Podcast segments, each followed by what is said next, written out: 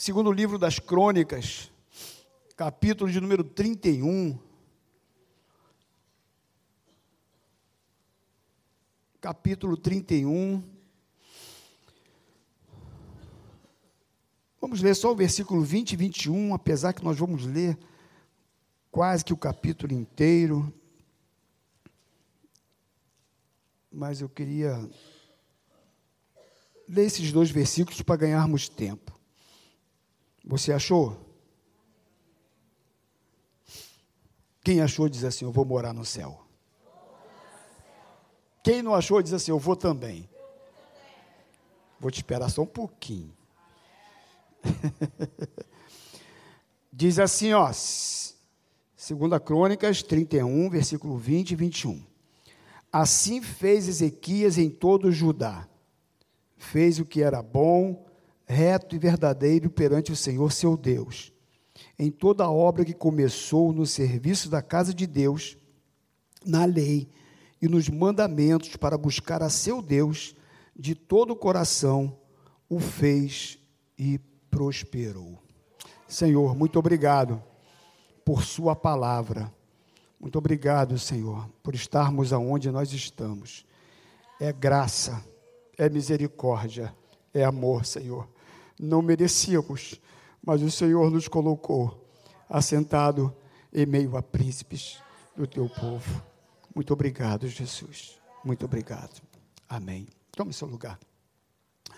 Esse texto que nós lemos agora, esses dois versículos, ele fala sobre Ezequias. Mas quero falar primeiro sobre seu pai. Volta no capítulo 28, a Bíblia está aberta, permaneça com ela aberta, porque aí você vai acompanhando e você vai entendendo o que a gente está falando, tá bom? Volta um pouquinho no capítulo 28, no versículo de número 1, fala a respeito do pai dele. Diz assim: Acais, tinha Acais 20 anos de idade quando começou a reinar e reinou 16 anos em Jerusalém e não fez o que era reto perante o Senhor como Davi, seu pai. No versículo 2 diz assim: andou no caminho dos reis de Israel e até fez imagens fundidas a Baalins. Então, meus irmãos, diz aqui o texto que Acais reinou durante 16 anos em Jerusalém, foi um dos piores reis de Israel. No versículo 2 diz que ele fez imagens fundidas a Baalins. E olha o que diz o versículo 3 e o versículo 4. Lê comigo. Diz assim: também queimou incenso no vale do filho de Inom e queimou a seus próprios filhos, segundo as abominações dos gentios que o Senhor lançara de diante dos filhos de Israel. Também sacrificou e queimou incenso nos altos e nos outeiros, como também debaixo de toda árvore frondosa. Então, a gente olha para esse cenário e vê como que o pai de Ezequias era um péssimo rei, um idólatra. E aí, no versículo 5 ao versículo 8, diz que por conta disso ele sofreu várias derrotas. Olha o que diz do 5 ao 8 rapidamente. Pelo que o Senhor, seu Deus, o entregou nas mãos, nas mãos do rei dos sírios, os quais o derrotaram e levaram dele um, em cativeiro uma grande multidão de presos, que trouxeram a Damasco. Também foi entregue nas mãos do rei de Israel, o qual lhe infligiu grande derrota porque Peca, filho de Remalias, matou em Judá num só dia 120 mil, todos os homens poderosos, por terem abandonado o Senhor, Deus de seus pais. Zicre, homem valente de Efraim, matou a Maacéias, filho do rei, Aziricão, alto oficial do palácio, e aí Eucano, segundo depois do rei. Os filhos de Israel levaram presos de Judá, seu povo, irmão, duzentos mil mulheres, filhos e filhas, e saquearam deles grande despojo e o trouxeram para Samaria. Ou seja, por conta da idolatria de Acais, da desobediência dele para com Deus, diz aqui que pelo Senhor seu Deus o entregou nas mãos, como que Deus tivesse tirado as mãos de proteção sobre ele, e agora ele sofre várias derrotas. E depois, lá no versículo 16 do capítulo 28, diz assim: Naquele tempo mandou o rei Acais pedir aos reis da Assíria que o ajudasse. Ou seja, ele agora vai pedir ajuda aos assírios. E aí ele tenta resolver um problema arrumando um outro problema. No versículo 20 e 21 do capítulo 28, diz assim, ó: Veio a ele Tiglat-Pilessé, rei da Síria, porém o pôs em aperto em vez de fortalecê-lo, porque Acais tomou despojos da casa do Senhor, da casa do rei, da dos príncipes e os deu ao rei da Síria. Porém isso não ajudou. Ele foi capaz de tirar os utensílios da casa do Senhor e entregar para o rei da Síria pedindo ajuda. Então a gente vê para esse cenário e vê como que Acais estava totalmente longe de Deus. E meus irmãos, não tem jeito. Os nossos pecados têm desdobramento, têm consequência. O capítulo 28 ainda, no versículo 22 e 23 diz assim: "No tempo da sua angústia, cometeu ainda maiores transgressões contra o Senhor, ele mesmo, o rei Acais, pois ofereceu sacrifício aos deuses de Damasco, que o feriram. E disse: Visto que os deuses dos reis da Síria os ajudam, eu lhes oferecerei sacrifícios para que me ajude a mim. Porém, eles foram a sua ruína e a de todo Israel. Ele foi se associar ao inimigo do povo de Deus. E ele teve uma consequência muito séria porque o inimigo pegou o que era dele, pegou os bens dele e depois ainda é, impôs sobre ele uma aflição, uma angústia sobre o povo. Aí a gente, lendo, e a gente começa a ver a, o distanciamento de Acais em relação a Deus, a gente vai vendo cada passo que ele foi dando. E se você olhar no versículo 24, diz assim: ó, ajuntou a casa, os utensílios da casa de Deus, fê-los em pedaços, fechou as portas da casa do Senhor e fez para si altares em todos os cantos de Jerusalém. Agora, meus irmãos, ele chegou no ponto de fechar a porta da casa de Deus. E é justamente isso que acontece. Você vai se afastando, você vai se afastando, você vai se afastando, até que chega um tempo que você fechou o coração e Deus não pode mais entrar. Não tem mais lugar para Deus.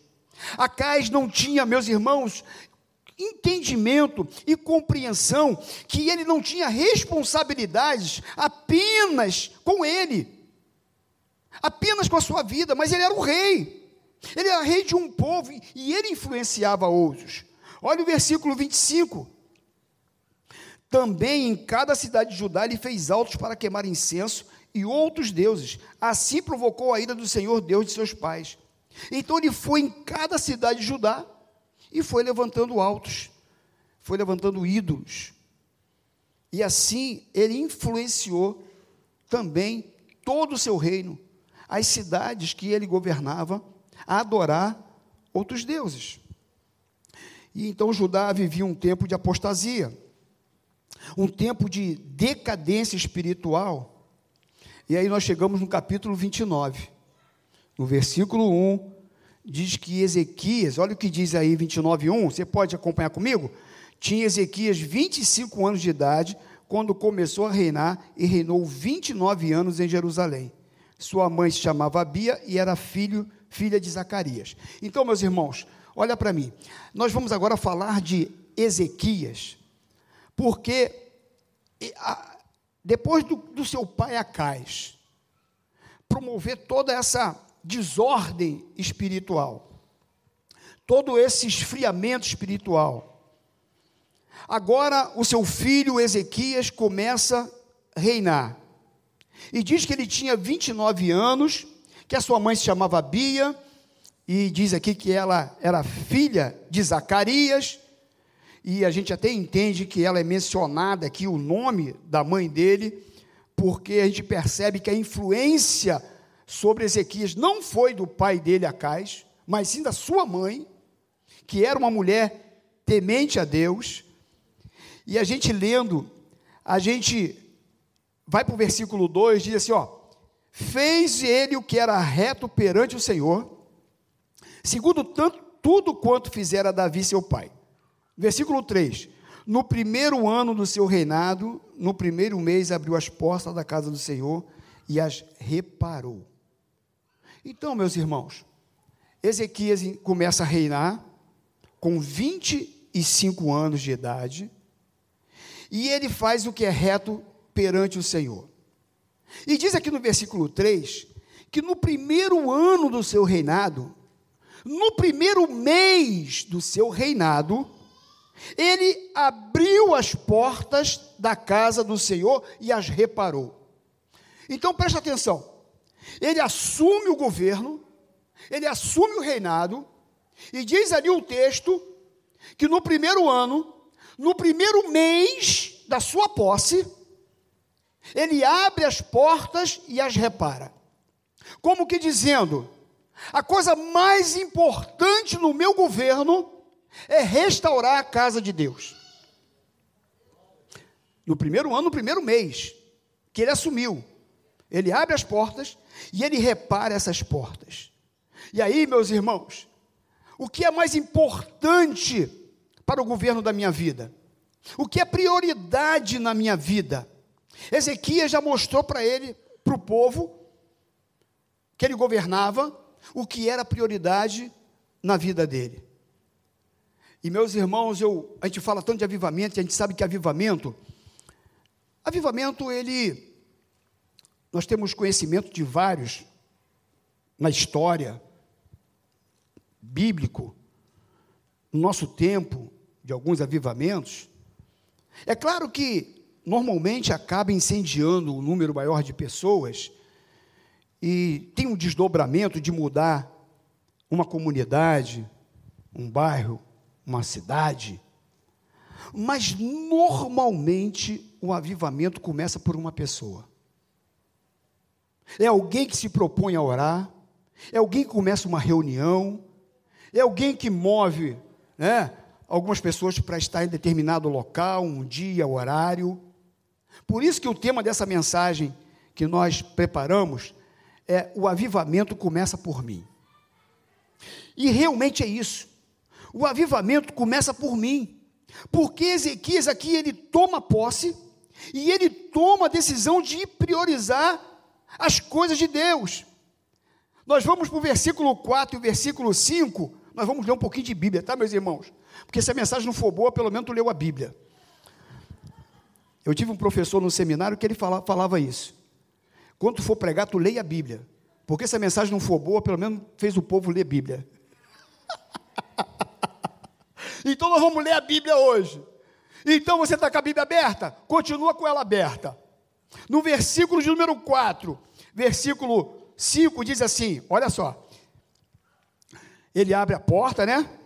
Ele repara a porta, e no versículo 4, trouxe os sacerdotes e os levitas, ajuntou-os na praça oriental e lhes disse: Ouve-me, ó levitas, santificai-vos agora e santificai a casa do Senhor, Deus de vossos pais. Tirai do santuário a imundícia, porque os nossos pais prevaricaram e fizeram o que era mal perante o Senhor nosso Deus, e o deixaram, desviaram o seu rosto do tabernáculo do Senhor e lhe voltaram as costas. E aí ele diz no versículo 7: também fechar as portas do pórtico, apagar as lâmpadas, não queimar incenso, nem oferecer holocausto nos santuários ao Deus de Israel. Então, meus irmãos, Ezequias agora, no primeiro mês do seu reinado, ele abre as portas da casa do Senhor, ele repara essas portas, e diz aqui o texto que ele que ele trouxe os sacerdotes, trouxe os levitas, ajuntou todos eles numa praça e chamou a atenção dele e falou assim: Olha, vamos nos santificar. Santificai a casa do Senhor, o Deus de vossos pais. Vamos tirar do santuário toda a imundícia. Porque nós precisamos acender as lâmpadas, nós precisamos queimar incenso, nós precisamos oferecer sacrifício, nós precisamos fazer, voltar a fazer tudo aquilo que o nosso povo parou de fazer, deixou de fazer. E aí, meus irmãos, ele vai falando no versículo 9, 8 e 9, ele diz assim: Pelo que veio grande ira do Senhor sobre Judá e Jerusalém, e os entregou o terror, o espanto e os assobios, como vós o estáis vendo com os próprios olhos. Porque eis que nossos pais caíram à espada, e por isso nossos filhos, nossas filhas, nossas mulheres estiveram em cativeiro. Então agora, Ezequias reúne os sacerdotes, reúne os levitas e dá uma ordem para que eles se santificassem, para que eles acendessem as lâmpadas do templo, que eles voltassem a queimar incenso, que hoje pode significar para nós oração, adoração. Vamos voltar a oferecer sacrifício a Deus. E aí ele começa, olha, vocês estão vendo a consequência do pecado? Vocês estão vendo como que está o povo derrotado, decepcionado, todo mundo para baixo, sem adorar o verdadeiro Deus. E agora, meus irmãos, no versículo 10, ele diz assim: olha que coisa linda que ele diz aqui. Agora estou resolvido a fazer uma aliança com Deus, o Deus de Israel. Ou seja, eu estou decidido a mudar de comportamento, a mudar a situação desse povo. Meus irmãos, na vida cristã, na nossa vida espiritual, nós temos que tomar decisões importantes, decisões sérias. Nós não podemos viver em cima do muro. Nós temos que saber o Deus que nós servimos de verdade.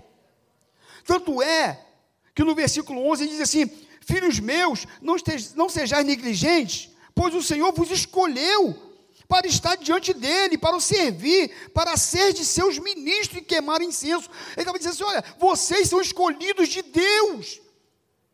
Vocês são um povo escolhido e vocês estão longe de Deus. E eu quero dizer para você nessa noite: se você está aqui, eu quero dizer para você que você é um escolhido de Deus. E é verdade. Você veio aqui, não foi por acaso, não, é porque, porque o Espírito Santo te trouxe a esse lugar para dizer que você precisa arrumar esse templo, esse seu coração, botar as coisas no lugar. Eu preciso reparar a porta do meu templo, eu preciso acender as lâmpadas, porque, meus irmãos, luz apagada, a gente não consegue enxergar o que está ruim, o que está errado, o que está com defeito. Existe uma luz aqui, eu estou com o microfone na mão. Cada vez que eu chegar mais perto dessa luz, você olha aqui, olha daí, você não vê imperfeição nenhuma. Mas eu acredito que se eu chegar mais um pouquinho aqui para perto, ó, tem um arranhãozinho aqui. Se eu chegar mais perto aqui para a luz aqui, olha, tem aqui uma dobra aqui na fita, é, tem uma dobrinha aqui. Se eu chegar mais perto, eu vou, vou vendo Cada vez que você chegar mais perto da luz, mais você vê as imperfeições, mais você vê as imundícias que está dentro de você e que você precisa limpar. E muitas vezes a gente vai apagando a luz do nosso templo, a gente vai escurecendo e a gente não consegue enxergar aquilo que precisa ser mudado. E assim como Ezequias, que tomou uma decisão, ele diz assim: Olha, eu estou resolvido a fazer uma aliança com Deus. Eu estou decidido a mudar essa situação desse povo. Nós não vamos ficar mais nessa decadência espiritual. E eu tenho certeza absoluta que essa semana de avivamento foi uma decisão dada por Deus, para o coração dos pastores dessa igreja. E a gente precisa realmente tomar uma postura diante de Deus. A gente não pode se conformar com, sabe, com o nível espiritual que a gente anda. E aí Ezequias restabelece o culto a Deus. E no versículo 17 do capítulo 29, diz assim: Começaram, pois, a santificar no primeiro dia do primeiro mês. Aos oitavo dia do mês, vieram ao pórtico do Senhor e santificar a casa do Senhor em oito dias. No décimo sexto dia do mês, acabaram. Eles tomaram uma decisão de santificar. O que é santificar, meus irmãos? É você se separar do pecado. É você tomar uma decisão na tua vida de não andar mais de mãozinha dada com ele, porque às vezes está tão acostumadinho, sabe? Que é o pecadinho de estimação, né? Tão gostosinho. É.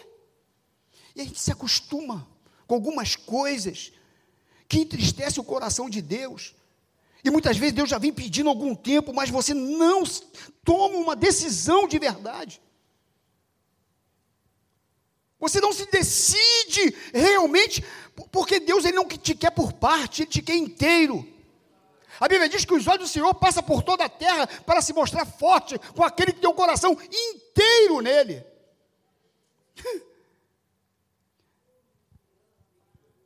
Do versículo 20, diz assim, ó. Versículo 20: Então o rei Ezequias se levantou de tarde. Foi, é isso está escrito aí? De noite. Não. Que horas que ele se levantou?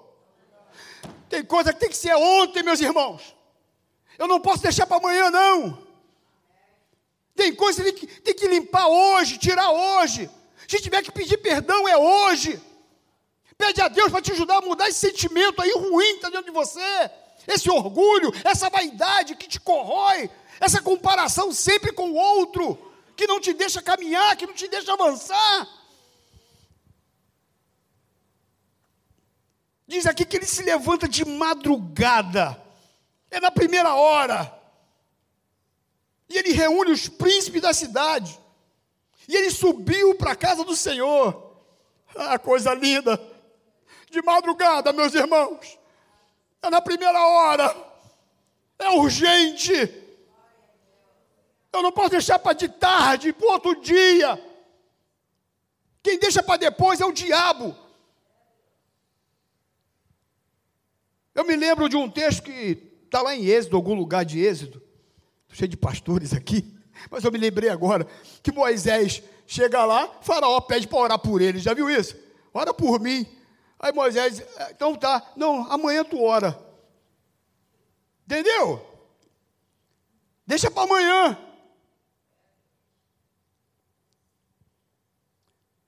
E diz no versículo 25 a 30 o seguinte: olha. Também estabeleceu os levitas na casa do Senhor, com símbolos, alaúrdes, harpas, teclado, bateria, baixo, guitarra. Ah, não? É. Então, desse jeito. Segundo o mandado de Davi e de Gade, o vidente do rei, do profeta Natã, porque este mandamento veio de quem? Do Senhor, por intermédio de seus profetas. Meus irmãos, louvor não é coisa de homem, não. Música não é coisa da, é coisa de Deus. Foi Deus que deu a ordem para chamar músico, para reunir os levitas na casa dele. é, no céu você está pensando que não vai ter música? É o único ministério que não acaba, né, Raquel? Até lá eu vou cantar igual você. É, Amanda, Amanda, né? Tu vai ver só Amanda, lá eu vou tirar onda também. Eu vou cantar naquele grande coral. Vou estar do teu lado afinadão. Tu vai ver só, aleluia. Eu estava ali só, oh Jesus. Comentei com ele, como pode, rapaz? Sai de uma música, entra na outra, entra na outra, entra na outra música, entra na outra. Parece que nem saiu acabou voltando. Eu falei, meu Deus, como é que faz isso, mano? E não desafina, mano? Vai ter uma vigília lá na minha igreja. Vai ser dia, dia 6. Sei se você tem tempo ir. Quem sabe, né? Eu, quando eu olhei, falei, puxa, na vigília, hum. Aí eu já até dei uma sapateadinha ali, glória a Deus, aleluia. Depois de conversa. Louvor é coisa de Deus, meus irmãos.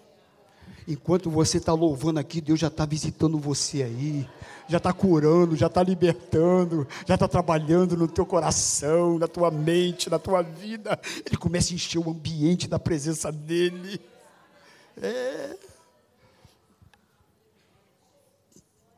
Salmo 22, 3 diz assim: Contudo, tu és santo, entronizado entre os louvores do seu povo. É. Você entroniza o Senhor quando você está adorando. Por isso que eu não gosto de negócio de música de eu, e eu, que vai ser eu, que é para mim. E, porque louvor, louvor já está falando. Louvor é para quem? Louvar quem? É para a glória de Deus. Quando a gente louva, a gente entroniza, diz aqui o salmo, você entroniza ele em meus louvores.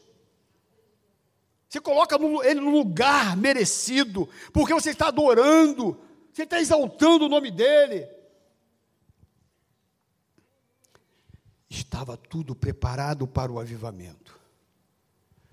Ele repara as portas, conserta, abre as portas, repara as portas, ele acende as lâmpadas do templo, ele volta a queimar incenso, começa a oferecer sacrifício, ele mostra, olha, o pecado que, que fez, e ele diz para o povo: olha, eu tomei uma decisão. A gente vai, a gente vai se santificar. A gente vai vo voltar a prestar culto verdadeiro a Deus. Vocês são tudo escolhidos, vamos estar junto nessa. Ele chama o povo à responsabilidade, os sacerdotes, os levitas. E aí, meus irmãos, uma coisa interessante é que ele prepara tudo para o avivamento. Estava tudo preparado. Agora, o que, que o avivamento produz? Porque nós tivemos uma semana aqui maravilhosa. Eu, de vez em quando, eu ia lá no Face, que estava lá sendo postado lá, eu vi alguma coisinha assim, cara, que bênção. No dia da vigília, era onze e meia, eu não queria desligar o celular, eu tinha que dormir, porque eu tinha que acordar cedo, e eu não queria desligar, porque o negócio estava pegando fogo aqui, meus irmãos. Eu vi a Denise orando, o Anderson, eu vi o pastor Emanuel, pastora Raquel Sancré orando, eu estava vendo lá, falei, meu Deus, que vontade de estar tá lá, e eu vi o fogo pegando aqui, falei, meu Deus, que coisa boa, porque eu, eu, eu gosto de negócio de, entendeu? Tem um pezinho assim, eu tenho esse negocinho assim, não. E eu estava, meu Deus, aleluia, glória a Deus. Foi, Cida, foi contigo, estou com vontade de desligar, mas está ruim de ligar aqui, Cida. Eu, eu sei que eu tenho que dormir, mas está difícil de desligar o negócio, estava complicado. E eu tenho certeza, meus irmãos, que, sabe, eu acho que, acho não, tenho certeza, para com esse negócio de achar, eu tenho certeza que Deus veio trabalhando nesses dias da tua vida, no teu coração, e veio limpando, tratando com você algumas coisas, cada pregação, cada mensagem, cada culto, cada louvor, cada oração, cada vez que tu vem aqui no altar, é um tratamento de Deus, é uma limpeza de Deus. E eu creio que você tomou algumas decisões importantes na sua vida. Agora é importante você também saber uma coisa, ou algumas coisas que eu vou compartilhar aqui. É o que que o avivamento produz. Porque não adianta ter uma semana dessa maravilhosa, se isso não causar transformação na minha vida. E aí então, Ezequias reúne os sacerdotes, os levitas, o povo, e acende luz, e, e queima incenso, traz sacrifício, desperta o povo para buscar a Deus. E aí então, começa a produzir algumas coisas. Primeira coisa, versículo 31, diz assim, versículo 31. Disse ainda Ezequias: Agora vos consagrastes a vós mesmos ao Senhor, chegai-vos e trazei sacrifícios e ofertas de ações de graças à casa do Senhor. A congregação trouxe sacrifícios e ofertas de ações de graças, e todos que estavam de coração disposto trouxeram holocaustos. Olha só, o que, que diz aqui o texto, meus irmãos? Que ele agora pede ao povo que trouxessem sacrifícios e ofertas de ações de graças na casa do Senhor. E diz então que a congregação ouviu na hora e trouxe sacrifícios e ofertas de ações de graça, e todos que estavam com o coração que disposto. Não diz que todos trouxeram, todos que estavam com o coração disposto. Todos que estavam ali querendo mudança, querendo avivamento para a sua vida. Diz que eles trouxeram agora ofertas de ações de graças Todos que estavam com o coração disposto trouxeram holocausto. Então, a primeira coisa, avivamento traz sacrifício e gratidão. Quando você está com o coração avivado, você tem um coração grato. Você se sacrifica sim. Esse negócio que evangelho, que, que cristianismo não tem. Tem sim. Você tem que se esforçar sim. O que, é que nós fizemos hoje? Abrimos mão de estar numa festa para vir para a casa de Deus. Responsabilidade, compromisso, compreensão de quem nós somos, o reino de Deus, entendimento. Romanos 12, 1 diz assim: Rogo-vos, pois, irmãos, pelas misericórdias de Deus, que apresenteis o vosso corpo por sacrifício vivo, santo, agradável a Deus, que é o vosso culto racional. Você tem que ter entendimento, compreensão de quem é você no reino de Deus. O que Deus tem feito por você. Você tem que ter um coração grato, sim. E diz aqui que o povo então trouxeram ofertas de ações de graças. Todos que estavam com o coração disposto trouxeram holocaustos. Segunda coisa, avivamento traz comunhão e ajuda mútua. Olha o versículo 34. Os sacerdotes, porém, eram muito poucos e não podia esfolar todos os holocaustos, pelo que seus irmãos, os levitas, ajudaram até findar-se a obra, até que os outros sacerdotes se santificaram, porque os levitas foram mais retos de coração para se santificarem do que os sacerdotes. Olha só, meus irmãos, chegaram as ofertas, e agora tinha que esfolar os animais para oferecer sacrifício. Só que os sacerdotes eram poucos. O que, que os levitas fizeram? Foram ajudar os sacerdotes a esfolar os animais. Os levitas eram cantores. Estavam aqui adorando. Só que eles viram os sacerdotes precisando de ajuda para esfolar os animais, uma coisa que não tinha nada a ver com eles, talvez um trabalho que para os levitas era difícil, mas eles abriram mão da sua individualidade, foram lá para ajudar os sacerdotes a esfolar os animais. O que, que a gente entende com isso, meus irmãos? Isso é coisa de avivamento, isso é coisa de Deus. Igreja avivada, quando um departamento está precisando de ajuda, ah, o projeto família vai fazer um evento. Os adolescentes estão no meio, a juventude está no meio, o pessoal do louvor está junto. É, um socorre o outro, um ajuda o outro. Isso é coisa de igreja avivada, isso é coisa de igreja que está cheia do Espírito Santo, isso é coisa de quem não é individual apenas, porque quem é cheio do Espírito Santo tem prazer em ajudar o outro, as vaidades caem por terra, o orgulho cai por terra.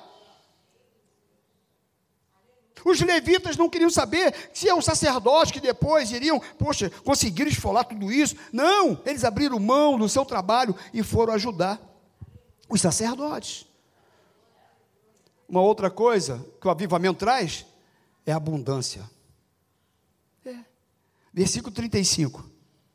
Além dos holocaustos em abundância, houve também a gordura das ofertas pacíficas e as libações para os holocaustos. Assim se estabeleceu o ministério na casa do Senhor. Além dos holocaustos em abundância, houve também a gordura das ofertas pacíficas e as libações para os holocaustos. Meus irmãos, diz aqui que havia holocausto em abundância. Para ter holocausto tinha que ter oferta. Era o povo que trazia a oferta para a casa do Senhor. Era o povo que trazia o sacrifício. E diz aqui que o sacrifício era tão grande, é tão abundante, que diz aqui que ainda trouxeram a gordura as ofertas pacíficas e as libações. Olha, quando você está avivado por Deus, quando nós temos uma igreja avivada por Deus, quando nós temos uma igreja onde o Espírito Santo tem liberdade para atuar, nós temos uma igreja que também experimenta de coisas grandes na presença dEle. Há abundância na casa de Deus. Não falta nada na casa de Deus. É impressionante, pastor Emanuel, como que a gente percebe isso na igreja? Você tem alguém passando por necessidade, um mexe dali, outro mexe daqui, outro faz. Quando você vê, sabe, a pessoa foi socorrida, a pessoa foi alcançada, a pessoa foi abraçada. Você tem 20, tu divide com ele, dá 10, fica com 10. Quando Deus não manda, você dá os 20 e você fica sem nada. É. Mas não falta. Aonde tem uma igreja avivada, não falta, meus irmãos, não falta. Nunca você tem tão pouco que não possa dar. Você sempre tem para oferecer. Você sempre tem para abençoar. Você sempre tem para dividir.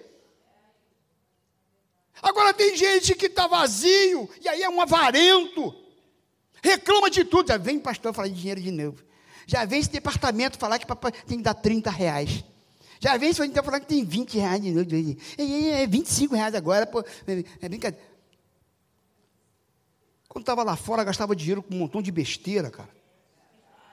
Gastava dinheiro com cigarro, com cachaça, com, com balada, com baile, com não sei o quê, com um montão de troço errado com mulher, com montão de, de besteira.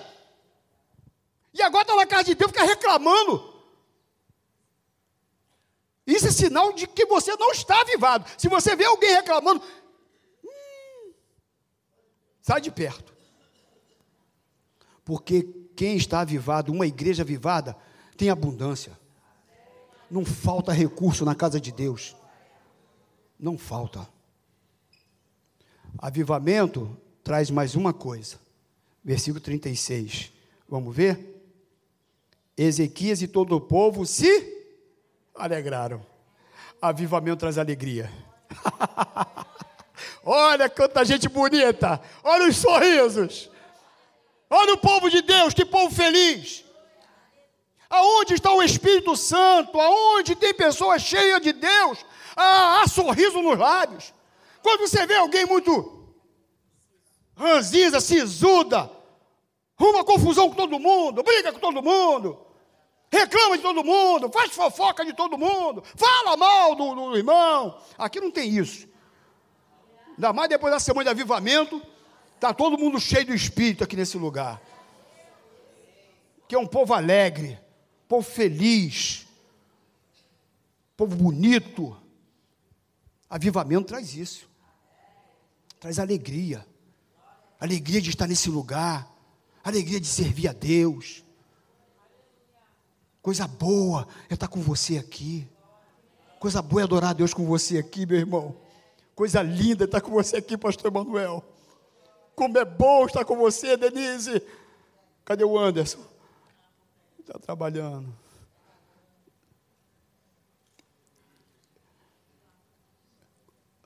Quem está avivado tem um coração alegre. E aí, meus irmãos, no versículo, no capítulo 30, vamos para o 30, a gente vai chegar, vamos embora. Depois disto, Ezequias enviou mensageiro por todo Israel e Judá, escreveu também cartas a Efraim e a Manassés para que viessem à casa do Senhor em Jerusalém, para celebrarem o quê? a Páscoa ao Senhor de Israel. Eles tinham parado até de celebrar a Páscoa. E aí, o que, que Ezequias fez? Ele mandou carta, mensageiros por todo Israel e Judá. Foi para Efraim, Manassés, para que viessem à casa do Senhor e voltassem a celebrar a Páscoa. E Páscoa nos remete a quem? Jesus Cristo. Eles não sabiam disso. Eles ainda não tinham essa revelação. Mas quando Deus deu essa ordem lá, quando eles iam sair do Egito, que passasse o sangue nos umbrais da porta e sacrificasse um cordeiro no crepúsculo da tarde e que dividisse entre famílias, ali já estava apontando para Jesus. Por isso ele dá ordem para que essa festa não cessasse. E meus irmãos, uma igreja avivada não deixa de celebrar Jesus. A mensagem pode ser pregada em segunda crônicas, mas Jesus não pode faltar na mensagem. Porque ele é o centro de tudo. Ele é a razão da nossa fé. Ele é a razão do nosso culto. Ele é a razão dessa igreja existir. Ele é o Senhor. Ele é o alfa, o ômega, o princípio e o fim. Maravilhoso, conselheiro, Deus forte, Pai da eternidade, príncipe da paz. Rei dos reis, Senhor dos senhores. Ele é o nosso Deus, Ele é o nosso Jesus, Ele é o nosso Senhor. E aí Ele então chama e fala: a gente precisa voltar a celebrar a Páscoa. Meu irmão, quem tem o coração avivado, não vem à igreja para marcar um tempo, não, não, não tem uma vida de cristianismo rasa, que não tem compreensão e entendimento, que adoração a Jesus é todos os dias, é toda hora. Por isso Jesus falou: se não comerem da minha carne e beber do meu sangue, não tem parte comigo. E muitos foram embora. Que papo é esse? Negócio de comer carne, comer sangue todo dia. É. Eu preciso me alimentar de Jesus é todo dia. É domingo, é segunda, é terça, é quarta, é quinta, é sexta, é sábado, é domingo. Todo dia. E agora ele reúne todos para celebrar a Páscoa. O avivamento contagia também os de fora. Olha o versículo 25. O que que diz? Isso é o 29 e 25. Também estabeleceu os levitas na casa do Senhor com símbolos, alaúdes e harpas, segundo o mandado de Davi de Gade, vidente do rei dos profetas Natan, porque este mandamento veio do Senhor. Ah, não, estou no capítulo 30, perdão. Eu já fui para o 30. Oh, 25, perdão. Versículo 25, não é isso? Vamos lá. Alegraram-se toda a congregação de Judá, os sacerdotes, os levitas e toda a congregação de todos os que vieram de Israel, como também os estrangeiros que vieram da terra de Israel e os que habitavam em Judá. Meus irmãos, começou a vir gente, começou a chegar gente, veio em Judá veio o pessoal de Israel, veio os estrangeiros, começou a chegar gente e começou a vir gente. Sabe por quê? Porque lá estava acontecendo um avivamento. Aonde tem avivamento chega gente, meus irmãos. Nós atraímos as pessoas de fora quando o lugar está cheio do Espírito Santo. Quando há fogo, quando há poder, quando é a manifestação do Espírito, meus irmãos, as pessoas de fora são atraídas para esse lugar. E eu creio, meus irmãos, que vocês estão avivados a tal ponto de atrair pessoas para vir a este lugar, se alimentar, beber da fonte.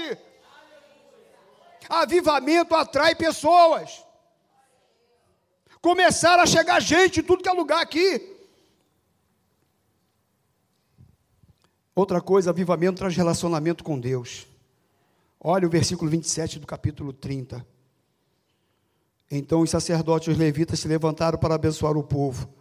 A sua voz foi ouvida e a sua oração chegou até a santa habitação de Deus. Ah, coisa linda, né?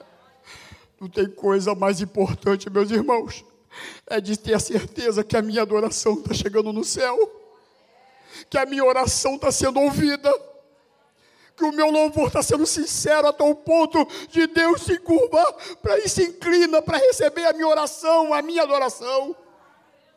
Diz aqui que a oração foi ouvida por Deus. A oração chegou na santa habitação de Deus, porque estava acontecendo um avivamento aqui, meus irmãos. E eu creio que durante esse tempo de avivamento, de oração, de entrega, Deus vai responder muitas orações feitas neste lugar. Vamos ouvir testemunho de cura. Você acredita nisso? De libertação, de salvação, de transformação. O teu filho vai voltar para a casa de Deus. Eu creio nisso. Oh, canta, raba cheia, canta, raba cheia, canta, canta, eu creio, meus irmãos. Eu creio que a gente serve um Deus vivo. Quando há uma disposição no coração verdadeira, buscar-me-eis e me achareis. Quando me buscardes de todo o vosso coração, serei achado de vós, diz o Senhor.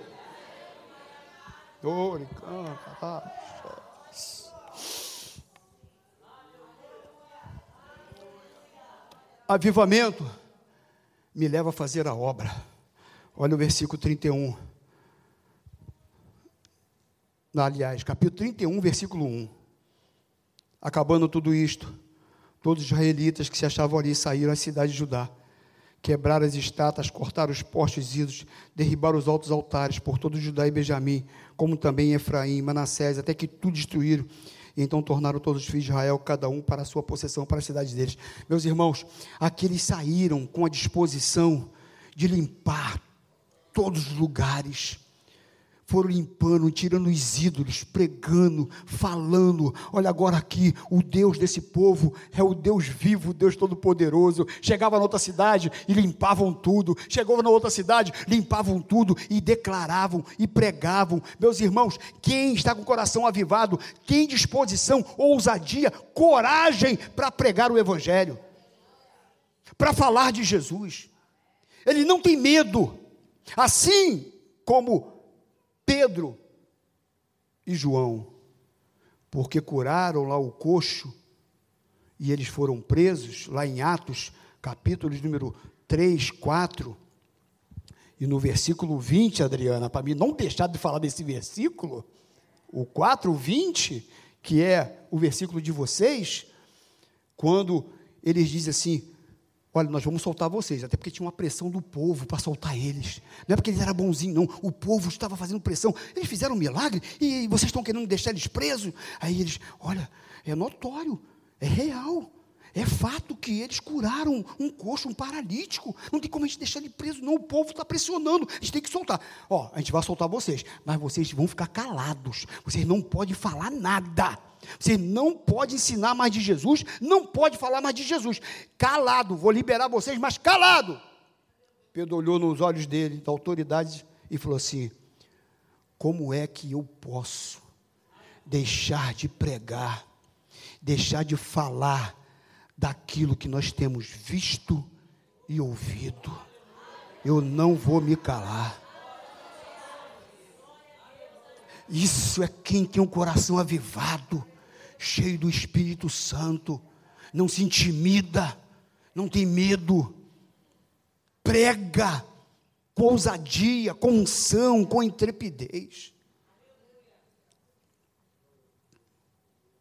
Avivamento, estou chegando lá, traz liberalidade. Capítulo 31, versículo 4 e 6 diz assim: Olha só o 4 e 6. Além disso, ordenou ao povo morador de Jerusalém que contribuíssem com sua parte devido aos sacerdotes, aos levitas, para que pudesse dedicar-se à lei do Senhor. Logo se divulgou esta ordem, os filhos de Israel trouxeram em abundância as primícias do cereal, do vinho, do azeite, do mel, de todo o produto do campo, também os dízimos de tudo trouxeram em abundância os filhos de Israel e de Judá, que habitavam na cidade de Judá, também trouxeram dízimos das vacas e das ovelhas, e dízimo das coisas que foram consagradas ao Senhor, seu Deus, e fizeram o quê? Montões e montões, meus irmãos. Era tanta oferta, era tanta oferta, pastor Rômulo, que os sacerdotes, eles fizeram montões e montões de doação, de oferta. Uma igreja avivada, ela tem liberalidade no coração. Uma igreja avivada é dizimista. Uma igreja avivada tem prazer em ofertar na casa de Deus. Até porque, meus irmãos, no, no, versículo 9 e 10 do capítulo 31, diz assim: Perguntou Ezequias ao sacerdote e aos levitas acerca daqueles montões. Tipo assim, ô, ô sacerdote, que esses montões de, de coisa aqui, de doação? Que esse monte de coisa? Aí no versículo 10 diz assim: Então o sumo sacerdote Azarias, da casa de Zadok, lhe respondeu: Olha, presta atenção nisso aqui. Ele diz assim: ó, Desde que se começou a trazer à casa do Senhor essas ofertas, nós temos comido e nos temos fartado delas, e ainda a sobra em abundância porque o Senhor abençoou o seu povo, e esta grande quantidade é o que sobra. Você está entendendo o mistério? Sabe o que, que é? Quanto mais você dá, mais você recebe. Deus não fica devendo nada a ninguém. Diz aqui que o povo trazia oferta, o povo trazia dízimo, o povo trazia é, é, é os animais para o sacrifício, e fazia montões e montões. E Ezequiel falou assim: Mas que, que monte de oferta é essa? E o sacerdote, o senhor não sabe não? Desde que a gente começou a, santificar, abriu a porta, começou a orar, começou a acender as luzes, começou a buscar Deus, começamos a, a, a, falar com Deus, e o povo começou a trazer oferta, e começa a trazer oferta, e começou a trazer oferta, e sabe que isso aqui, isso aqui é o que está sobrando. Porque Deus abençoou o povo de tal maneira que o povo está trazendo. Uma igreja avivada é abençoada por Deus. Deus não deve nada a ninguém. Você abençoa a casa de Deus e Deus te abençoa. É impressionante, meus irmãos. Isso aqui é um princípio bíblico. Esse avivamento. E aí, para terminar essa mensagem, eu sei que eu passei um pouquinho da hora que ele ainda vai fazer o ofertório. Me desculpa, meu irmão. Mas só vou ler só os dois versículos para a gente terminar. Agora eu vou ler os versículos que eu comecei a mensagem, para encerrar que é o 20 e 21 do capítulo 31. Assim fez Ezequias em todo o Judá. Fez o que era bom, reto e verdadeiro perante o Senhor seu Deus. Em toda a obra que começou no serviço da casa de Deus, na lei, nos mandamentos, para buscar a seu Deus de todo o coração, o fez e prosperou.